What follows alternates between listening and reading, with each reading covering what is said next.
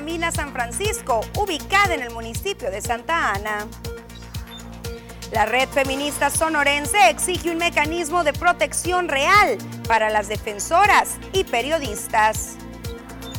Después de los ataques armados en Caborca, se despliega operativo especial por parte de la Mesa Estatal de Seguridad. Luego de vagar por las calles durante 15 años, una persona en situación de calle regresa a su casa gracias a la labor del colectivo Madres Buscadoras de Sonora. Además, en los deportes, Cimarrones de Sonora cae 3 a 2 ante los Leones Negros en la Liga Expansión MX.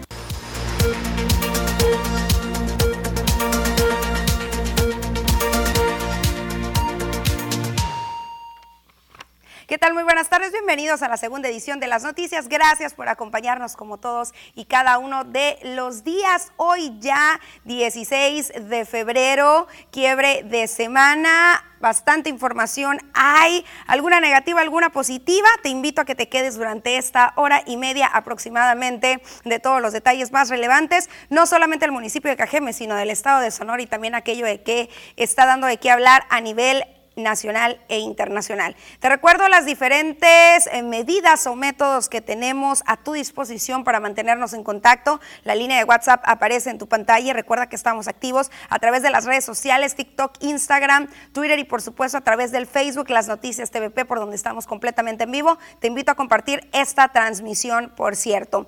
Y sin más, arrancamos con hechos de hoy en la madrugada acá en Caborca, donde se vivieron minutos y horas de terror tras diversos enfrentamientos armados en distintos puntos de dicha ciudad. Horas de angustia y de terror vivieron los habitantes del municipio de Caborca tras registrarse una serie de agresiones armadas que dejaron como resultado daños materiales y personas privadas de su libertad. A través de las redes sociales circularon videos de habitantes de aquella región en los que describían lo que durante las últimas horas de ayer y las primeras de hoy, 16 de febrero, ocurría en la llamada Perla del Desierto y en el municipio de Pitiquito. De acuerdo a lo que narraban los internautas, durante varias horas en diferentes sectores se registraron balaceras y se detectó la presencia de caravanas de vehículos con gente armada. Estoy con los nervios de punta, yo sí viví lo que ustedes no vivieron la balacera, externaba una usuaria de redes sociales, quien describe cómo un grupo armado llegó al complejo habitacional en el que vive y agredieron a varias personas y ocasionaron daños al inmueble. Por su parte, la Secretaría de Seguridad Pública dio a conocer a través de su cuenta de Twitter que tras estos hechos se desplegó un operativo coordinado entre la Sedena, la Policía Estatal, la Guardia Nacional, además de la Policía Municipal, dando como resultado tres personas detenidas, así como armas y vehículos asegurados que fueron puestos a disposición de la Fiscalía General de la República.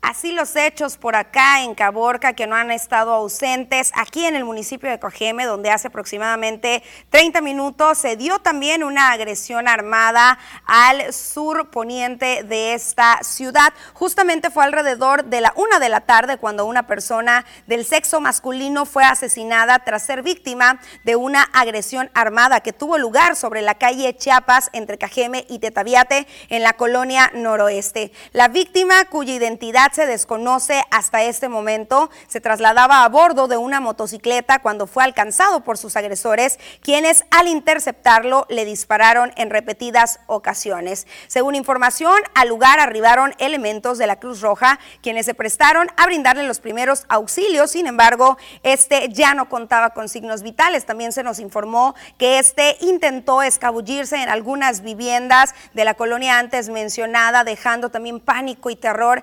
entre los vecinos, principalmente dentro de una de las viviendas donde entró, donde quedó sin vida cuando buscaba esconderse de los agresores. También le platico que la mañana de hoy, miércoles 16 de febrero, se registró una nueva agresión que dejó como resultado una persona del sexo masculino lesionada, luego de que intentaron privarlo de la vida o de su libertad. Los hechos se registraron aproximadamente a las 10 de la mañana, cuando sujetos armados ingresaron al fraccionamiento real del arco hasta donde llegaron los agresores, pero no lograron su objetivo. Trascendió que el afectado es el propietario de un negocio dedicado a la venta de alimentos y que pudo librarse de los delincuentes que atentaron contra su integridad física y que en el intento cayó y se ocasionó una herida en la cabeza. También se indicó que por esta razón fue trasladado a recibir atención médica. Hasta el lugar de los hechos se trasladaron elementos de las diferentes corporaciones policíacas para tomar nota de lo ocurrido y dar inicio con las indagatorias correspondientes. Cabe destacar que en lo que va del presente mes en el municipio de Cajeme se han registrado durante este mes de febrero 16 víctimas mortales ya producto de la olea de violencia y 81 asesinatos en lo que va de este año 2022.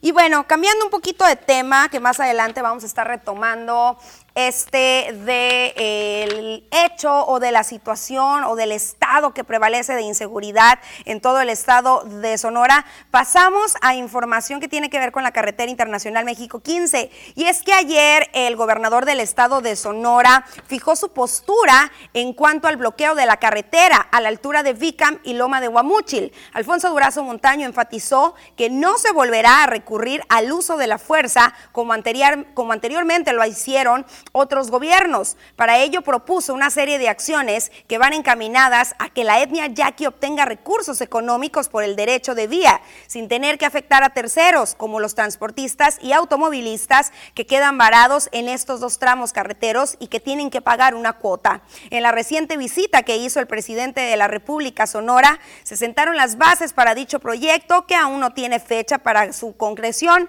señaló el mandatario estatal. El gobernador aseguró que se dará una solución de fondo a los bloqueos apegado al plan de justicia Yaqui. Yo que propongo un parador carretero, ahí puse, eh, lo expuse en esa ocasión, presenté, si lo tenemos a la mano, yo les pido que lo proyecten. Es un gran parador carretero, espejo, con instalaciones similares de cada lado, que tengamos eh, área de restaurantes, área de fondas, área de estacionamiento, gran estacionamiento para trailers, baños, eh, lugares de, eh, para el lavado de los eh, propios trailers, área comercial, cuartos de hotel, para que la gente pueda pernoctar ahí, área de seguridad, para que haya un módulo de la Guardia Nacional o de la Policía Estatal. Y que los recursos que genere ese parador carretero se los entreguemos a las autoridades de la etnia. Bueno, pues ya lo dijo, no se volverá a utilizar la fuerza pública. Sin embargo, los diversos organismos empresariales es lo que están exigiendo para que de una vez por todas se retiren todos esos bloqueos que se mantienen sobre la carretera internacional México 15. Pasamos a una pequeña pausa comercial.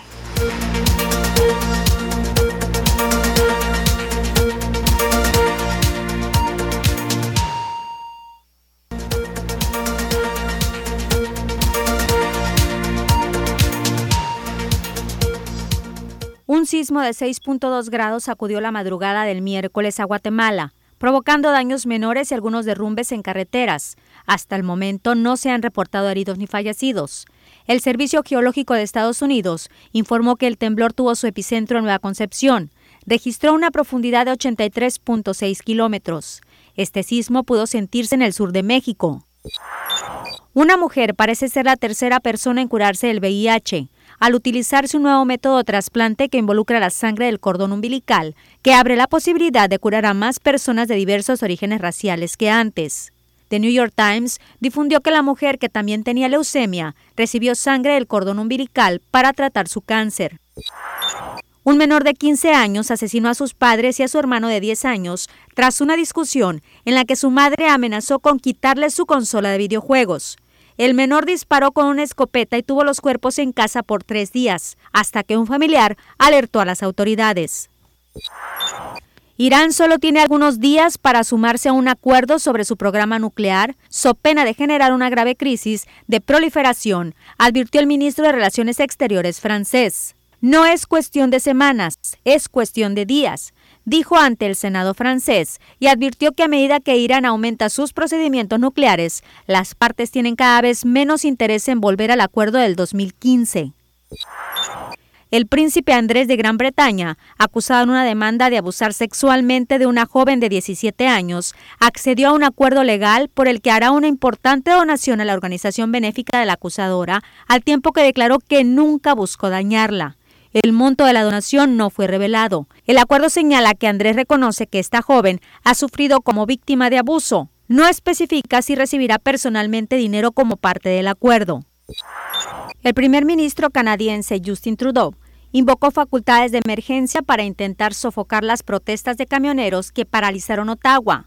Además, bloquearon cruces fronterizos en las últimas semanas, esto como una manifestación contra las restricciones ante la pandemia. Al invocar la Ley de Emergencias de Canadá, la cual le otorga al gobierno extensas facultades para restaurar el orden, Justin Trudeau descartó el uso de las Fuerzas Armadas. En información estatal en Santa Ana, tres personas de nombre David, Leonel y Roberto perdieron la vida a causa de un derrumbe en una mina llamada San Francisco, propiedad de la empresa Magna Gold, ayer 15 de febrero por la mañana. Raúl Camarena Yescas, responsable de la zona norte de Protección Civil Estatal, informó que personal de la Dirección de Atención a Emergencias y Desastres atendió el reporte, pero las brigadas de rescate de la empresa fueron los respondientes inmediatos que lograron la recuperación de los cuerpos. A las labores de rescate se sumaron elementos de bomberos de Santa Ana y de la Fiscalía del Estado, dijo, quienes rápidamente se abocaron al lugar. Según datos proporcionados por los cuerpos de rescate de la empresa, los hechos se presentaron al derrumbarse un domo de tierra, dejando atrapadas a las tres personas del sexo masculino, logrando el rescate horas después. Además, en Guaymas, tras varios días de prueba, la Administración Federal de Aviación de Estados Unidos finalizó el proceso de certificación de dos aeronaves ensambladas en la Universidad Tecnológica de Guaymas UTG, informó Javier Carrizales Salazar. El rector de la institución destacó que se trata de un importante proyecto en el cual participaron alumnos y egresados de la universidad y añadió que se espera que en las próximas semanas se realice el primer vuelo internacional Tucson Guaymas. Explicó que el líder equipo, Franklin Glagiola, fundador de la empresa GA Aerospace Corporation, indicó a la, informó a la UTG que las aeronaves fueron trasladadas a la ciudad de Tucson, Arizona, donde se llevó a cabo el proceso de certificación. Agregó que al concluir con éxito la primera prueba, quedó demostrada la excelencia con la que fueron ensambladas las aeronaves por parte de los estudiantes y de los egresados de la UTG, quienes tuvieron la oportunidad de formar parte del equipo de este proyecto, único en el estado de Sonora. Además, en Hermosillo, dentro del marco de la conmemoración del Día Internacional del Cáncer Infantil que se celebró ayer, los legisladores de la bancada naranja, Rosa Elena Trujillo Llanes y Jorge Russo Salido, presentaron una iniciativa para que se adicione un párrafo a la Constitución Política del Estado de Sonora para que las niñas, niños y adolescentes con cáncer reciban atención integral de manera gratuita y oportuna. De acuerdo a la Organización Mundial de la Salud, el cáncer es una de las principales causas de mortalidad por enfermedad de niñas, niños y adolescentes en todo el mundo y tiene un gran impacto físico, social, psicológico y económico, tanto para quien lo padece como para sus familiares, se explicó. La Secretaría de Salud estima que en México cada año se diagnostican más de 5 mil niños y el 75% de los casos se detecta en etapas avanzadas de la enfermedad, causando más de 2 mil muertes anuales, se dijo. Y esa realidad no es ajena a esta entidad, donde según datos publicados en la página oficial de la Secretaría de Salud Sonora, al 15 de febrero del 2021, 67 niñas, niños y adolescentes recibían un tratamiento oncológico en el Hospital Infantil del Estado por padecimientos de cáncer. En la bancada naranja se tiene como prioridad proteger y restituir de la manera más integral los derechos de la infancia. Se destacó, por ello, el tomar acciones para garantizar la atención integral de manera gratuita y oportuna en estos padecimientos es un paso fundamental para la protección de la vida.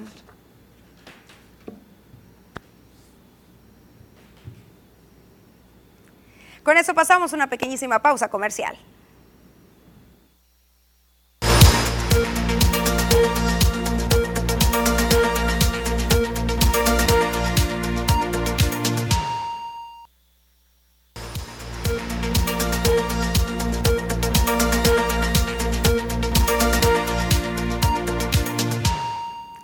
Continúas en la segunda edición de las noticias y estamos listos para trasladarnos al centro de operaciones donde mi compañero Jorge Salazar se encuentra preparado para traernos información de último momento. Muy buenas tardes, Jorge. Susana, amigos del auditorio, tengan ustedes una extraordinaria tarde. Bueno, como bien lo decías, eh, continúa el combate en la Sierra eh, de Aconchi de este incendio, el cual ya lleva un avance del 70% en su combate, es lo que se ha logrado disminuir. Y a, raíz de esto, eh, Susana, debido a que de hace varios días, personal de la Comisión Nacional Forestal, la CONAFOR, de Protección Civil y departamentos de bomberos se encuentran combatiendo este evento, nos dimos a la tarea de investigar cuáles son las principales razones por las cuales se registran este tipo eh, de incendios, sobre todo en, lugares eh, rurales como es eh, la sierra. Y es que se calcula que son las actividades humanas las que ocasionan, Susana, el 99% de estos incendios y solo el 1% restante está relacionado con fenómenos naturales o descargas eléctricas o erupción de volcanes en algunas eh, regiones alejadas, te digo, es, eh, es la principal eh, causa el ser humano de destruir su medio ambiente y su entorno. Eh, de acuerdo con el promedio de los últimos años, casi la mitad de los incendios se producen por actividades agropecuarias y de urbanización, junto con las acciones intencionadas y los descuidos de personas que no apagan bien sus cigarrillos o sus fogatas. También se debe a algunas prácticas de los cazadores furtivos y de quienes llevan a cabo cultivos ilícitos, lo que puede ocasionar un siniestro de esta magnitud. Cabe destacar que la entidad aquí en las diferentes regiones de Sonora, los eh, sectores de la entidad en las que se registran con mayor frecuencia este tipo de incidentes son Yécora, Imuris, Álamos, Agua Prieta, Nogales, Nácorichico, Cananea y la comunidad de Santa Cruz. No podemos olvidar también, Jorge, que este tipo de siniestros llegan justamente por el tipo de clima que caracteriza al estado de Sonora y sobre todo algunas áreas de la sierra, es decir, el mismo eh, calor, las mismas bajas, eh, perdón, las mismas altas temperaturas en conjunción con algunos elementos como pudiera ser alguna botella que tiran los automovilistas, pueden también ser causa de este tipo de siniestros que se presentan año con año, siendo prácticamente el talón de Aquiles de algunas fuerzas como bomberos y otras instancias como protección civil y otras, otro tipo de brigadas. Sí, efectivamente eh, es un eh, factor importante, incluso eh, la sequía que se ha registrado durante los últimos años ha jugado un papel determinante en la formación de este tipo de incendios aquí en el estado de Sonora. Esta es información que durante años anteriores ha proporcionado la misma dependencia federal. Bueno, sin duda alguna, eh, pues son buenas noticias con el tema que iniciabas. Apenas ayer se llevaba un 35% de avance para sofocar este incendio que está presente desde el pasado 10 de febrero en el área de Aconchi y afectando algunas áreas como San Felipe y como Rayón, algunas áreas aledañas. Se indicó desde un principio que no había riesgo para las zonas habitacionales. Sin embargo, pues recordemos que iniciaron con cierto número de brigadistas, se redobló, se redobló y al final fueron más de 200 personas o son más de 200 personas las que están en estos momentos aún combatiendo el fuego en busca de llegar a ese esperado 100%.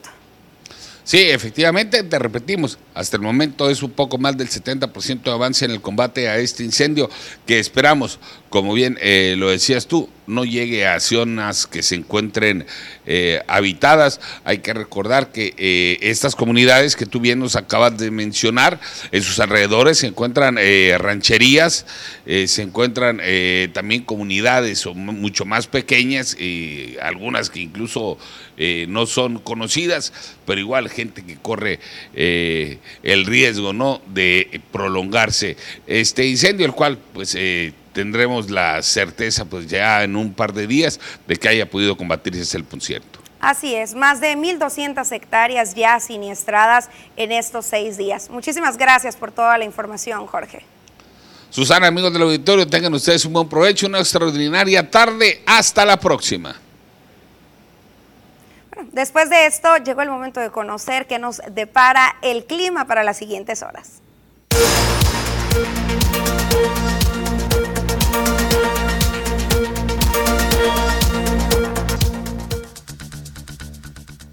Hola, ¿qué tal y buenas tardes? Bienvenidos aquí al reporte meteorológico. Qué gusto acompañarlos en esta tarde, ya de miércoles, mitad de semana, y damos inicio primeramente con el mapa nacional para conocer las temperaturas actuales en algunos puntos importantes del país, comenzando en la frontera en Tijuana. El día de hoy tenemos condición de cielo que se mantiene despejada con 18 grados. La Paz tenemos una temperatura que llega hasta los 26 grados. En Durango se registran 21 grados, Guadalajara 26 Acapulco se mantiene caluroso con 30 grados centígrados. Pasamos a conocer ahora las temperaturas actuales en nuestro estado, aquí en Sonora, y qué tenemos para este fin de semana, comenzando en el sector de Navojoa.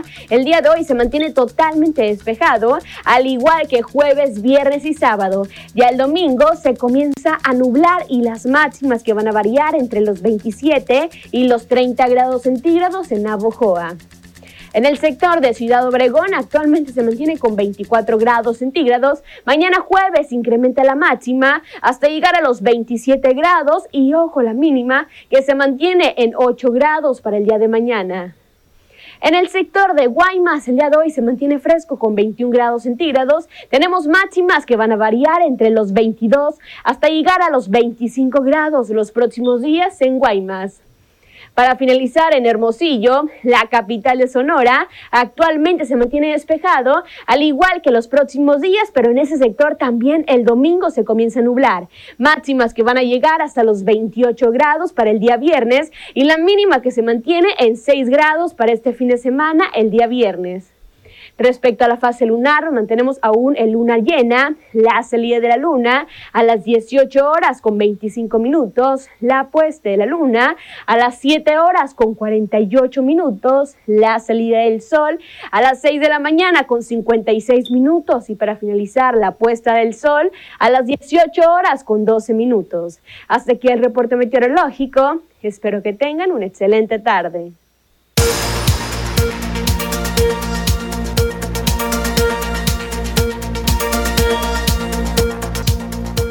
Pasamos a estas pequeñísimas recomendaciones comerciales.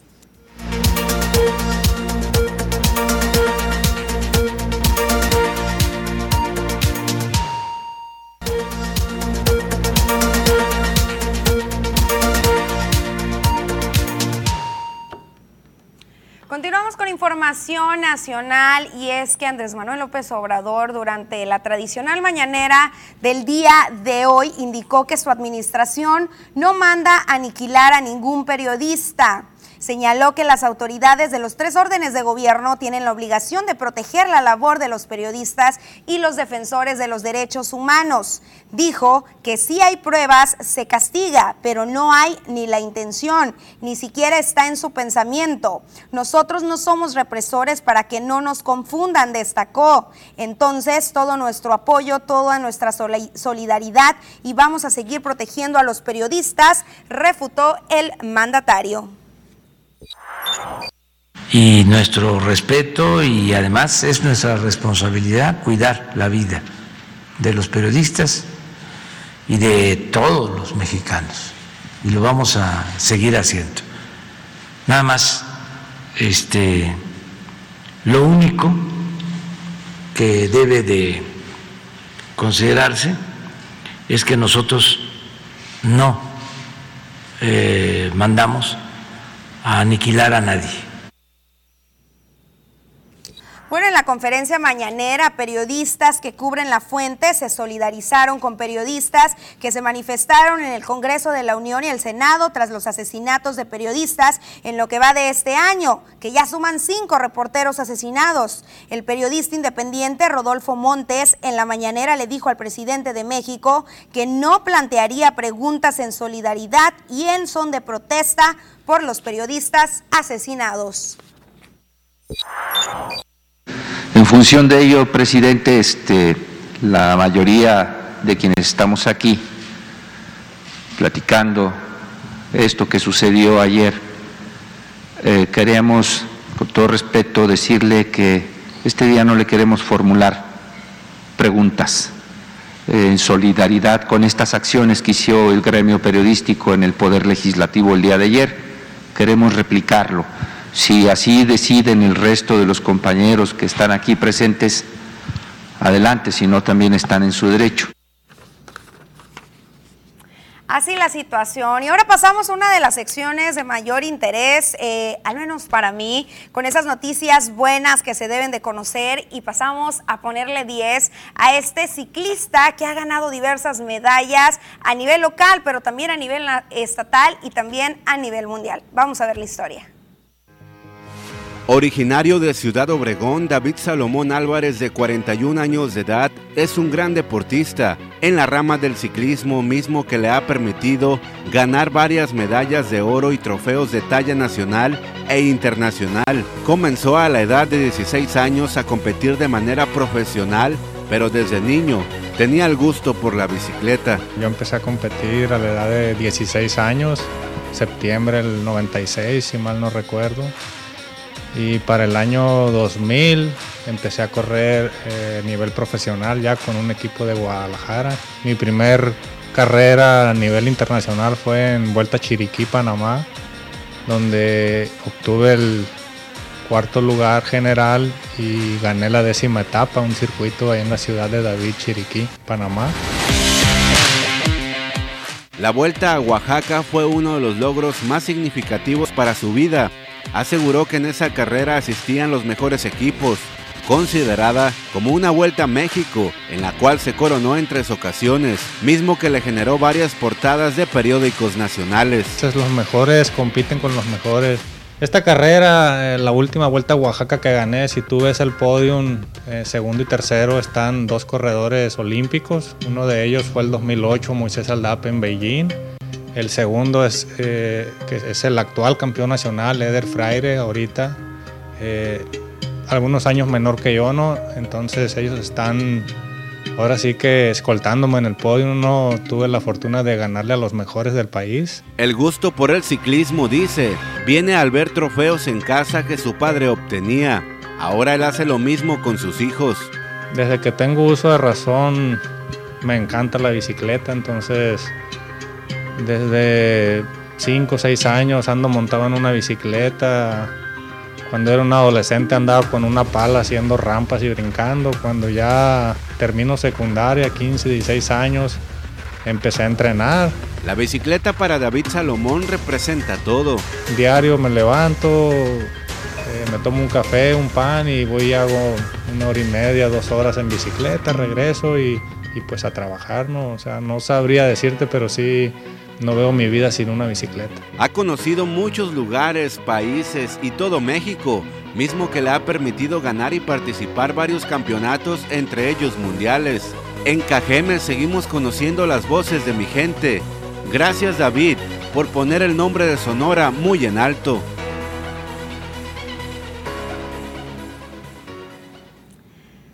Pausa esta sección de Ponle 10, vamos a ver este resumen internacional y después del corte pasamos de nueva cuenta con estas historias de 10.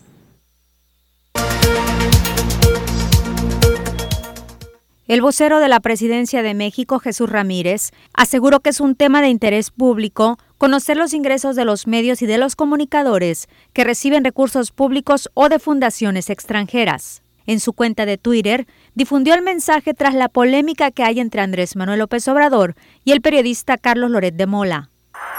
La Fiscalía General de Justicia de la Ciudad de México investiga al conductor de auto por aplicación acusado del delito de sustracción de un menor en Álvaro Obregón. La Fiscalía de Investigación de Delitos Cometidos en Agravio de Niñas, Niños y Adolescentes inició una carpeta de investigación contra un hombre de origen extranjero por su posible participación en el delito de sustracción de menores registrado la tarde del pasado 14 de febrero. Condena la prensa internacional el asesinato de periodistas en México. La Asociación Mundial de Editores de Noticias y el World Editors Forum han expresado su indignación por el creciente número de muertes de periodistas en México tras el asesinato de Ever López Vázquez el pasado 10 de febrero en Oaxaca. A través de una carta enviada al presidente de México, Andrés Manuel López Obrador, la organización destacó que México es el país más peligroso del mundo para ser periodista. Treinta periodistas han sido asesinados desde que comenzó su mandato en diciembre del 2018. Periodistas de diversos medios de comunicación protestaron tanto en la Cámara de Diputados como en el Senado de la República por los recientes asesinatos de comunicadores en el país y por las agresiones verbales en su contra por parte de legisladores de Morena. En el Congreso de la Unión, periodistas que cubren esta fuente interrumpieron la sesión para exigir libertad de prensa. Las y los comunicadores dieron la espalda al Pleno con el puño arriba y gritaron Nos queremos vivos. Las emergencias sanitarias deben de ser un llamado natural a unificar, pero en muchos países, incluido México, donde existe un discurso polarizado, hubo una mayor división, señaló el exsecretario de Salud y presidente de la Universidad de Miami, Julio Frank Mora, por lo que consideró necesario educar para ser tolerantes y dejar de lado el discurso polarizador.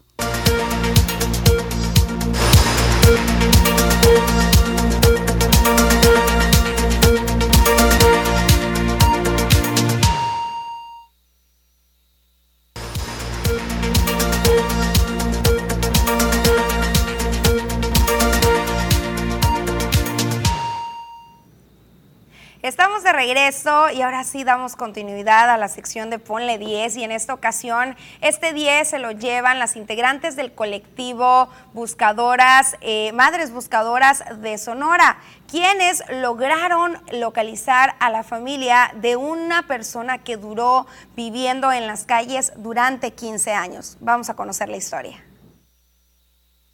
Fue a través de las redes sociales como las integrantes del colectivo de búsqueda de personas desaparecidas Madres Buscadoras de Sonora emprendieron una campaña para localizar a los familiares de Juan Rubio, quien durante 15 años vagó por las calles de la capital del estado de Sonora, con resultados positivos. Gracias a la población que compartió dicha publicación, se logró llegar con su familia ubicada en Mexicali, explicaron mediante redes sociales, y ahora el adulto ya está con ellos. Agradecemos enormemente a estas personas que nos ayudan ayudan a compartir las fotos de los indigentes, a compartir las publicaciones. Gracias a esto, hoy Juan Rubio, quien por 15 años estuvo ausente de su familia y viviendo en calidad de indigente, ya está en casa, se dijo, con su familia. Sus familiares lo reconocieron de manera inmediata y viajaron de Mexicali a Hermosillo en su búsqueda, se detalló, y hoy ya está en casa. Para nosotros es un milagro, una bendición que esperamos tener algún día con nuestros hijos de vuelta en nuestro hogar, se concluyó.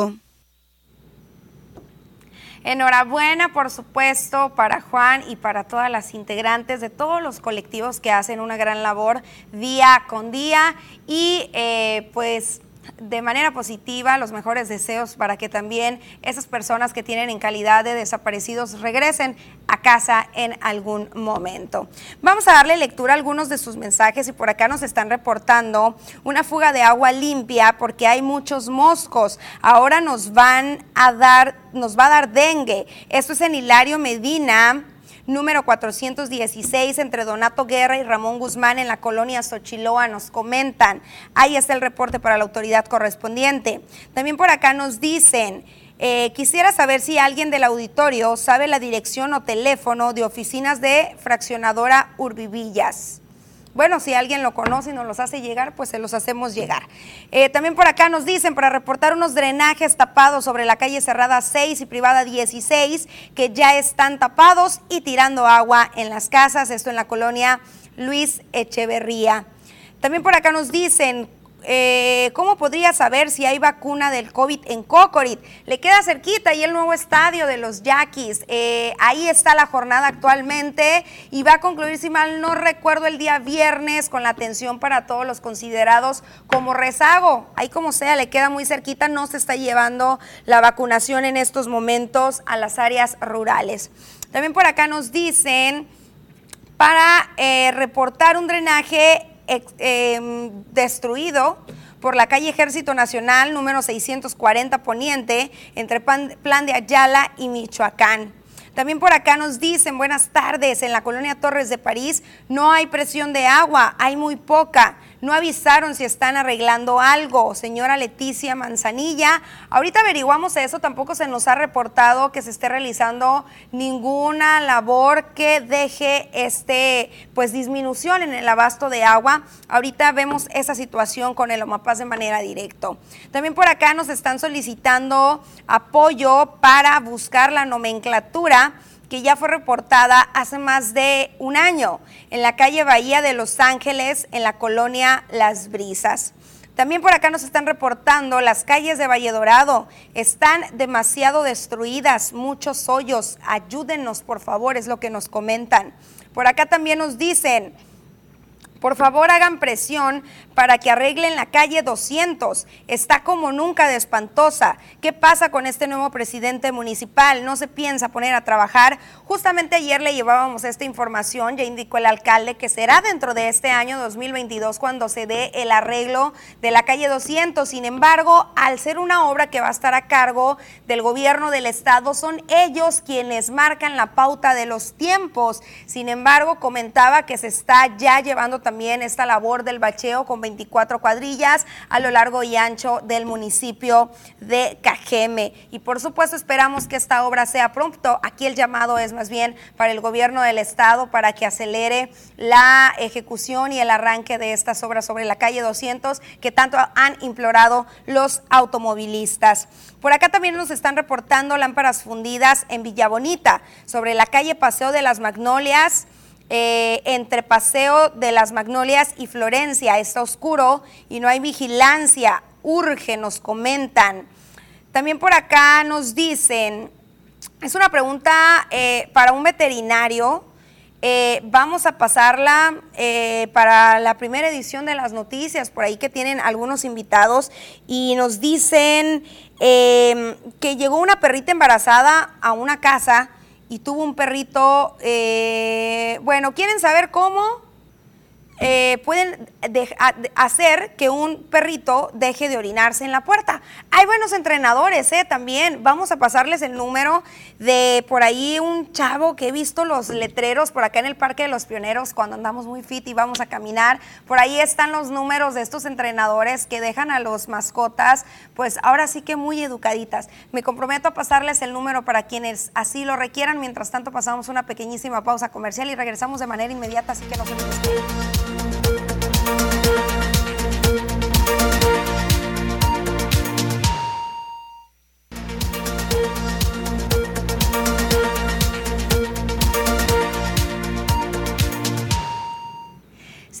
Y aunque mucho se ha comentado que algunos delitos van a la baja, otros tantos que están bajo observación por el Observatorio Ciudadano Sonora por la Seguridad se mantienen a la alza, sobre todo cuatro de los cinco que más evalúan. De los delitos de alto impacto cuyo comportamiento es analizado por el Observatorio Sonora por la Seguridad, cuatro de los cinco presentaron durante el 2021 una tendencia a la alza en comparación al 2020. En el caso del homicidio doloso, el incremento fue del 21.84%. Esto luego que durante el 2020 se registraran 1.584 casos contra 1.930 durante el año pasado. En lo que respecta al feminicidio, en 2021 ocurrieron 45 contra 32 el año anterior, lo que representa una tendencia a la alza del 40.63%. Asimismo, el delito de secuestro se incrementó en un 50%, mientras que en 2020 se reportaron 8 incidentes, en el 2021 la cifra aumentó a 12. Además, se han registrado un incremento en la comisión de delitos de extorsión, del cual se registraron 60 casos durante el año antepasado contra 83 en el 2021, lo que significa un incremento del 38.3%. En el caso del homicidio doloso, este fue el único delito de los cinco analizados por la mencionada organización ciudadana que presentó una tendencia a la baja del 2.9% entre 2020 y 2021, al pasar de un año a otro de 437 a 424 asesinatos. Cabe destacar que la presente información se origina con base a los datos que arroja el Secretario Ejecutivo del Sistema Nacional de Seguridad Pública. Hablando de temas de delitos y de violencias, hoy a través de rueda de prensa, la red feminista sonorense exigió una vez más a los tres órdenes de gobierno la elaboración de un mecanismo de protección para las defensoras de manera real. Y es que aunque existe uno, aseguran que no se ejecuta como se requiere. Seguridad para las defensoras de los derechos humanos exigió la red feminista sonorense tras las 46 agresiones que se han registrado solamente durante este año 2022 contra ellas sin contar los asesinatos contra periodistas y activistas y los casos acumulados de años pasados. Leticia Burgos Ochoa, vocera de la red, indicó que por esta razón y la que las ha llevado a luchar durante años en el municipio y estado, que es la garantía de la seguridad para las mujeres y las niñas, este mes de marzo tendrán diversas actividades, desde el día 1 hasta el día 8, Día Internacional de la Mujer. En el 2019 registramos 812 agresiones en el 2020 1.700 y en el 2021 1.125 ataques. Nada más para que ustedes vean, entre tan solo en lo que va de este 2022 se han registrado 46 agresiones, siendo las principales amenazas, hostigamiento, intimidación, impedimento y ataques para difundir o recibir información.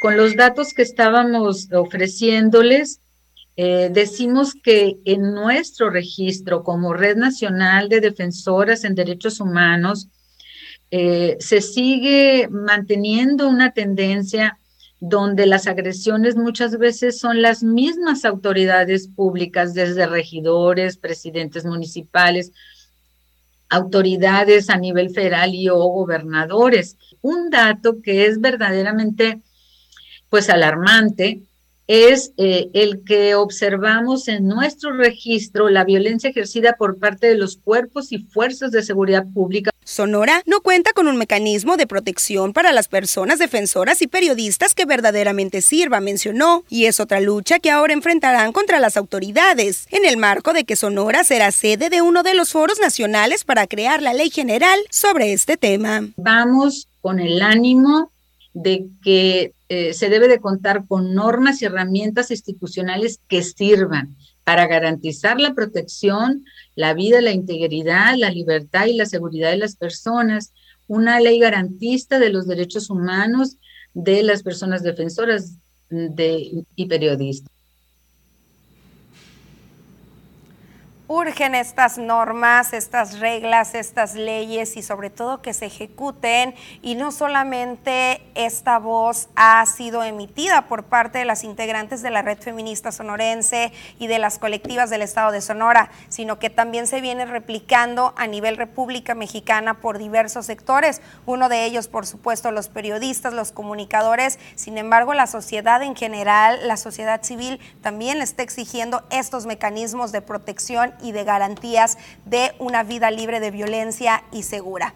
Pasamos a otra información hacia el Parque Industrial de Ciudad Obregón, donde desde hace varios meses lucía en abandono una rejilla. En esta ocasión, Ildefonso Lugo, quien es el titular de Servicios Públicos e Imagen Urbana, señaló que ya quedó reparada esta rejilla con una inversión de 150 mil pesos. Se indicó que la relevancia de este proyecto es que era urgente para los automovilistas, motociclistas y ciclistas que a diario batallan para pasar por este sector. Abundó y anunció que vendrán otras mejoras también para otros puntos de la ciudad y no solamente para el parque industrial. Hoy ya quedaron reparadas las parrillas, una parte de las parrillas que están por el Boulevard Las Torres, en el Parque Industrial. Eh, seguimos trabajando en las, en la parrilla de enseguida y unas parrillas que están más pegadas para el lado de la carretera internacional, en el mismo Boulevard Las Torres. Eh, estamos ahí eh, fabricando las otras parrillas y después continuamos en la limpieza y la instalación de las nuevas parrillas en las otras áreas, ¿no? Eh, para que estén ahí informados que estamos trabajando en eso y estamos eh, eh dándole con todo para tratar de sacarlo lo más rápido posible. Bueno, sin comentarios, 150 mil pesos para el arreglo de estas rejillas. Pues eh, suponemos que van a ser otras las que van a entrar también en este presupuesto o será el costo, vamos a averiguarlo. Seguimos con más información después de esta pequeñísima pausa comercial.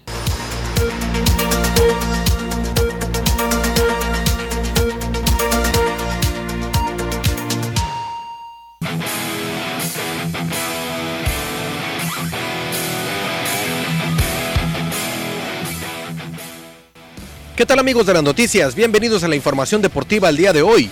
Chivas informó que la operación de Jesús Molina fue un éxito. El Guadalajara confirmó el diagnóstico que se tenía antes de la intervención quirúrgica, pues se trató de una ruptura completa del ligamento cruzado anterior de la rodilla derecha, además de que el futbolista tendrá una recuperación de 7 a 9 meses misma que comenzará el día de mañana. Apenas el pasado lunes, Chivas informó sobre la lesión de Molina, misma que sufrió el pasado domingo en las canchas de Verde Valle durante un partido amistoso contra el equipo del Atlanta United de la MLS. Molina, quien era el capitán del Guadalajara, solo había disputado 5 minutos en las 5 jornadas que se habían disputado en la clausura 2022, luego de que Marcelo Michele Año, entrenador del rebaño, solo lo usó para cerrar el partido ante Juárez en la cuarta fecha mismo que ganaron los tapatíos con marcador de 3 a 1. Chivas actualmente marcha en la octava posición con 7 unidades, luego de que sumaron triunfos ante Mazatlán y Juárez, empató con Querétaro, además de las derrotas ante Pachuca y Tigres. El conjunto tapatío jugará su duelo de la sexta jornada ante León el próximo sábado a las 21 horas en la cancha del León.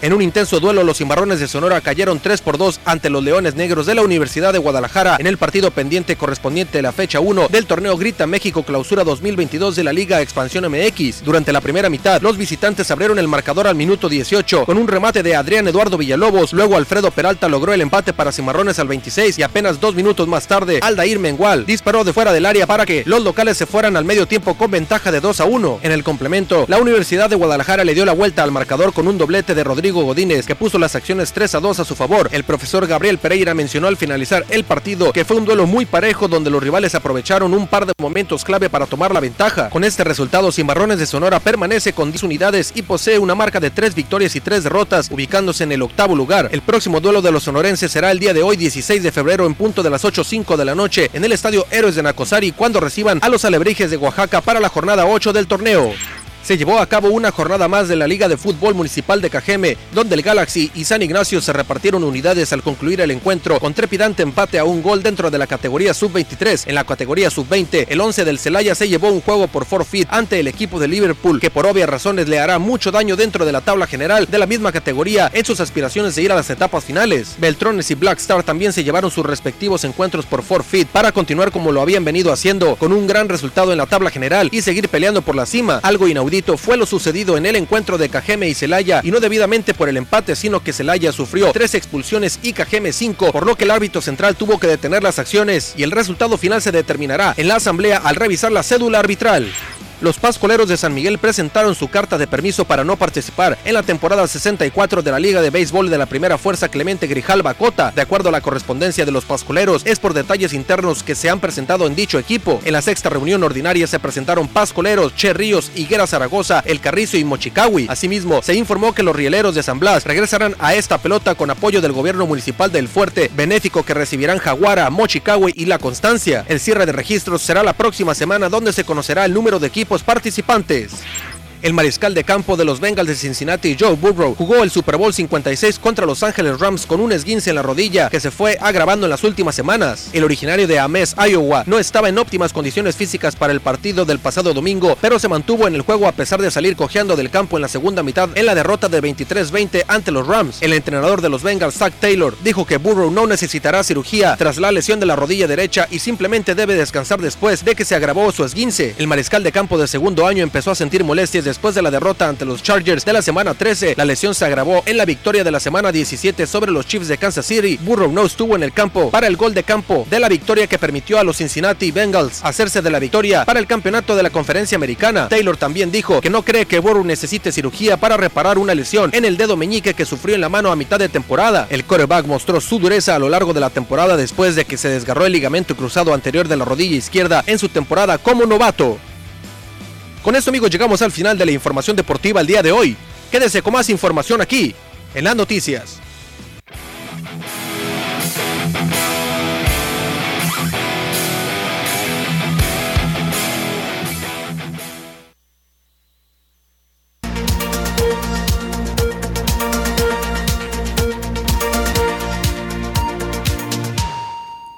Estamos de regreso con información del rubro educativo y es que se, se mantiene en avance la negociación salarial y contractual del SUTITSON con las autoridades educativas. Esto lo aseguró la representación de la universidad ante la mesa negociadora bilateral.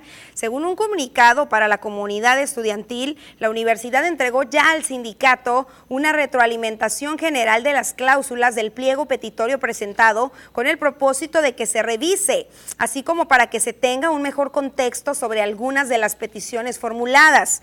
La universidad invita a la parte sindical a encontrar las coincidencias que permitan garantizar las mejores condiciones para su personal de planta, acorde a la realidad de la institución respecto a los recursos disponibles, asegurando su, sostenibilidad financiera en el tiempo, se lee en el comunicado. Según la autoridad educativa, el sindicato hizo llegar a la universidad una propuesta donde mantiene la solicitud de incrementar un salario en un 6%, un 12% el bono médico y un 6% el resto de las prestaciones no ligadas. No obstante, la situación financiera cuyo contexto se ha expuesto ampliamente, se recalcó en la mesa negociadora, la universidad presentó al sindicato la propuesta de un incremento directo al salario del 3% para este año. De igual manera, la propuesta de un incremento a las prestaciones no ligadas del 0.9%, con lo que se espera que haya ya un acuerdo.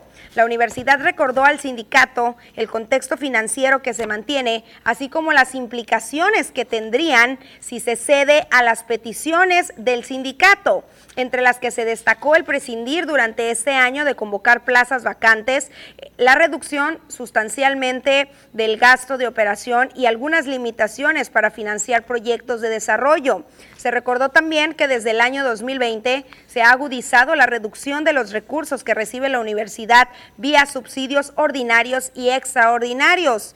Y además se indicó que se sigue persistiendo en la reducción de ingresos propios con motivo del COVID-19. Hasta el momento, sin resolución alguna. En otros temas, en la capital del estado, se reunieron mujeres representantes de diversos sectores productivos, entre los que destacan el comercial y el de la industria de la transformación, durante el cual abordaron temas relacionados con la mejora de las condiciones de las féminas dentro de la actividad empresarial. En dicho encuentro en el que estuvieron presentes presidentes de cámaras, asociaciones, rectores de universidades y representantes de secretarios de gobierno, María Eugenia García Ruiz presentó un plan encaminado a lograr que las mujeres propietarias de negocios puedan entrar a la formalidad la presidenta del Consejo Coordinador de Mujeres Empresarias dio a conocer que en Sonora, con la suma de voluntades, se puede generar e impulsar el desarrollo económico, apoyando aquellos proyectos en beneficio de las mujeres que buscan formalizar sus empresas. En dicho encuentro estuvo presente Sofía Pérez Gasque Muslera, presidenta nacional de dicho organismo empresarial, quien destacó la importancia de sumar esfuerzos para garantizar mejores condiciones empresariales para la mujer en el Estado. Finalmente comentó que las mujeres empresarias mantienen convenios con diferentes organismos a fin de lograr sus objetivos e igual las condiciones. Bueno, también eh, les platicamos un poquito acerca de un hecho que se dio el día de hoy y que puede observar aquí en su pantalla. Cuatro postes que sirven como sostén de los cables conductores de la energía eléctrica se cayeron debido a que desde hace tiempo cuentan con daños estructurales en la base que les permitían sostener su posición vertical, se indicó. De acuerdo a vecinos del sector, el reporte fue hecho desde hace por lo menos un par de años a la Comisión Federal de Electricidad, debido a que los postes ubicados por la calle CTM entre Zafiro y Turquesa ya presentaban daños. Tras tener conocimiento de lo ocurrido, la compañía de luz se vio en la necesidad de suspender el servicio de energía eléctrica en el sector para evitar que se registrara un accidente o alguna persona que transitara por el lugar pudiera sufrir un daño. Cabe destacar que la caída de las mencionadas estructuras ocasionaron algunos daños materiales, los cuales no han sido cuantificados. Esto debido a que cayeron sobre un par de vehículos que se encontraban estacionados. Y bueno, ahora vamos a conocer cómo se ha comportado la situación eh, del COVID-19 a nivel nacional. Y tenemos que en las últimas 24 horas se han dado 643 fallecimientos y se mantienen 78.430 casos de COVID-19 o coronavirus en sus diversas cepas activos. Hasta este momento se han logrado confirmar más de 5.321.744 casos en toda la República Mexicana y han fallecido más de 313.600 personas. Vamos a conocer ahora el mapa estatal que marca que en las últimas horas también ha habido algunos casos 635 para ser exactos, según la Secretaría de Salud. 362 pertenecen a mujeres, 273 pertenecen a hombres, por lo cual se invita de nueva cuenta a no bajar la guardia y mantener las medidas de prevención y precaución que ya conocemos. 233 de ese total de casos antes mencionado corresponden a Cajeme, 256 a Hermosillo, que suelen ser los municipios con mayor número de casos también por su cantidad de pobladores. Y bueno, eh, también eh, por tres semanas consecutivas se mantienen a la baja los contagios de COVID-19 en Sonora. Esto lo informó el secretario de Salud, José Luis Salomía, quien reiteró que a pesar de esta baja en los casos, la población debe mantener las medidas sanitarias. En cuanto a la ocupación hospitalaria, señaló que van dos semanas con descenso y que no ha habido un incremento de pacientes en camas con ventilador. Destacó que actualmente todos los municipios de Sonora se encuentran en semáforo COVID color amarillo, que significa riesgo medio, a excepción de Caborca, que continúa en semáforo naranja.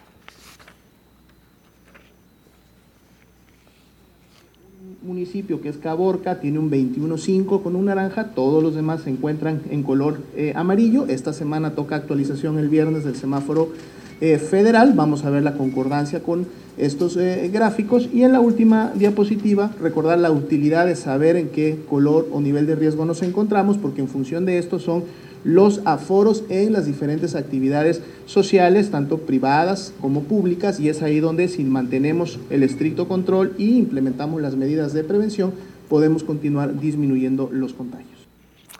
No hay que bajar la guardia, vamos todos rumbo al semáforo en color verde. Pasamos una pequeña pausa comercial.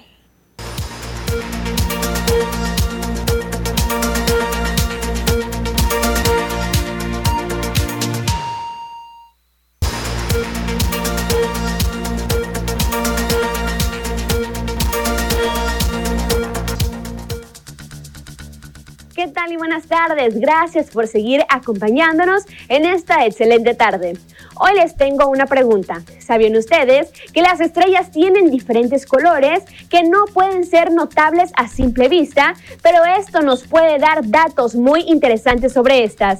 Como vemos en las imágenes podemos ver estrellas de diferentes colores como azul, blanco, amarillo, rojo y naranja. Cada color tiene su clasificación y temperatura. Por ejemplo, las estrellas jóvenes son más pequeñas y calientes y tienen un color azulado y las estrellas más viejas son más grandes y más frías, tornándose de un color más rojizo. Por lo tanto, las estrellas más jóvenes tienen una tonalidad más azulada y las estrellas más viejas más rojizas. Esto es debido a que cuanto más joven sea la estrella, mayor energía genera y mayor temperatura alcanza. Por el contrario, cuando las estrellas van envejeciendo, generan menos energía y su temperatura disminuye hasta llegar a colores más rojizos. Sin embargo, esta relación entre su edad y temperatura no es universal ya que depende del tamaño de las estrellas. Los invito a seguir acompañándonos durante nuestra programación.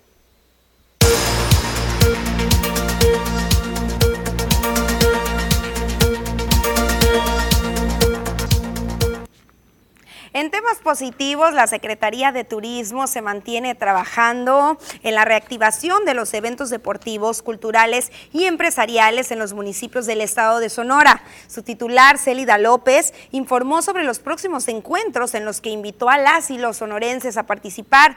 Uno de ellos se dará este 26 de febrero con el Tour del Bacanora Ruta Hermosillo, Suaki Grande, con un total de 154 kilómetros de recorrido en bicicleta.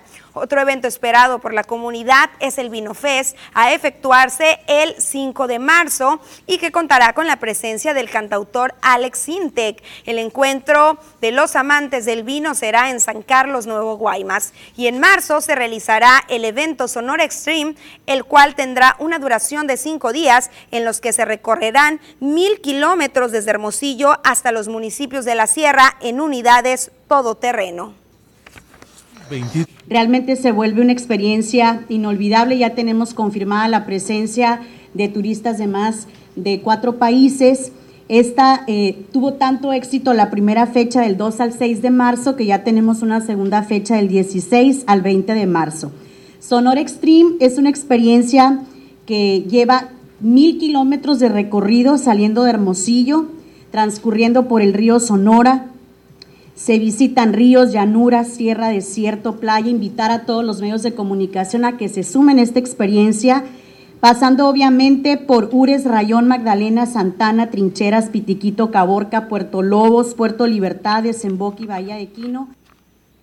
Ahí está para que vayan armando su agenda los siguientes meses con bastante actividad por acá en el bellísimo estado de Sonora.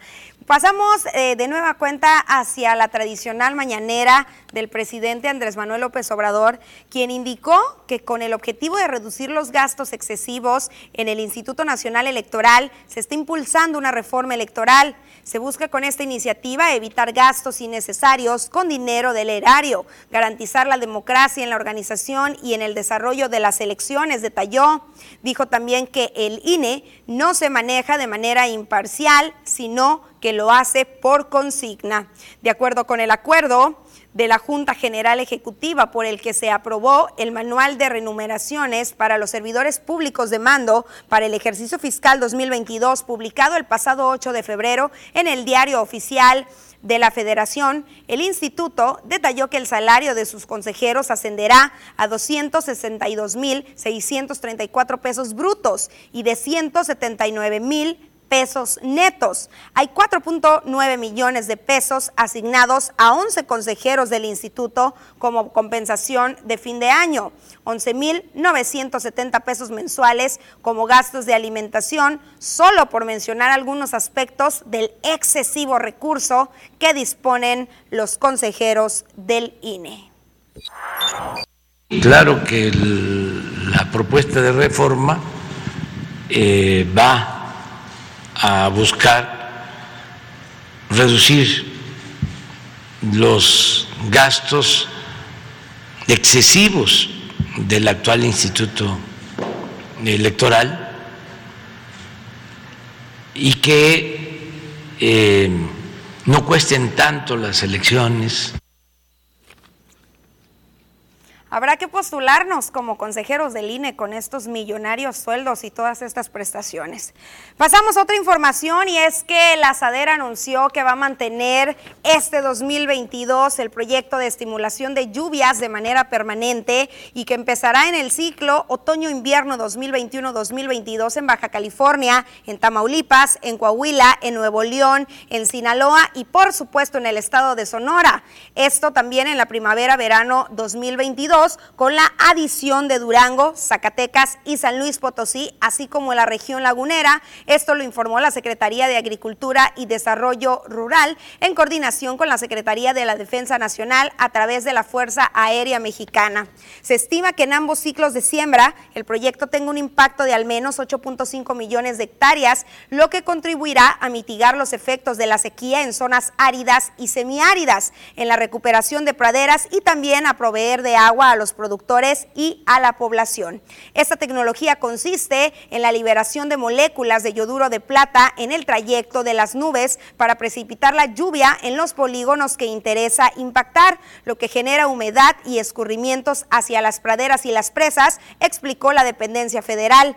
Durante el año pasado, 2021, la puesta en marcha de esta tecnología 100% mexicana por primera vez en el país permitió obtener un aumento promedio del 45.1% de exceso de lluvia en ocho entidades y contribuyó a combatir a al menos 25 incendios forestales, principalmente en los estados de Nuevo León y Chihuahua. Además, también ayudó a sofocar el año pasado un incendio remanente en la sierra de Arteaga.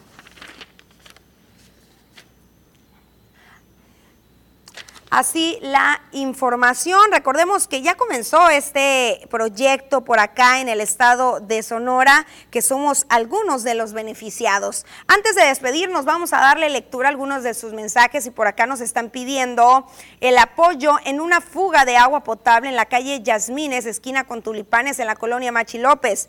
También para, por acá nos dicen, ¿Para cuándo terminarán de arreglar las tres últimas calles en Valle Dorado? Ya llevan cuatro meses y no terminan con estas obras. También se nos están reportando en la calle Valle del Colorado, entre Lázaro Mercado y Valle San Lorenzo, está el drenaje tapado. Toda la calle está, eh, bueno, que el agua está en toda la calle y en todas las casas, es lo que nos comentan. También por acá otro drenaje colapsado por eh, la calle Jacinto López, casi esquina con Carlos M. Calleje en la colonia Miravalle. Dicen que tienen meses colapsados. Con esto nos despedimos. Los veo el día de mañana en punto de la 1.30 con la información más relevante. Ya lo saben, nos quedamos activos 24 horas a través del Facebook, las noticias y de todas las redes sociales. Y en la noche la información regional con Wilber González. Hasta luego.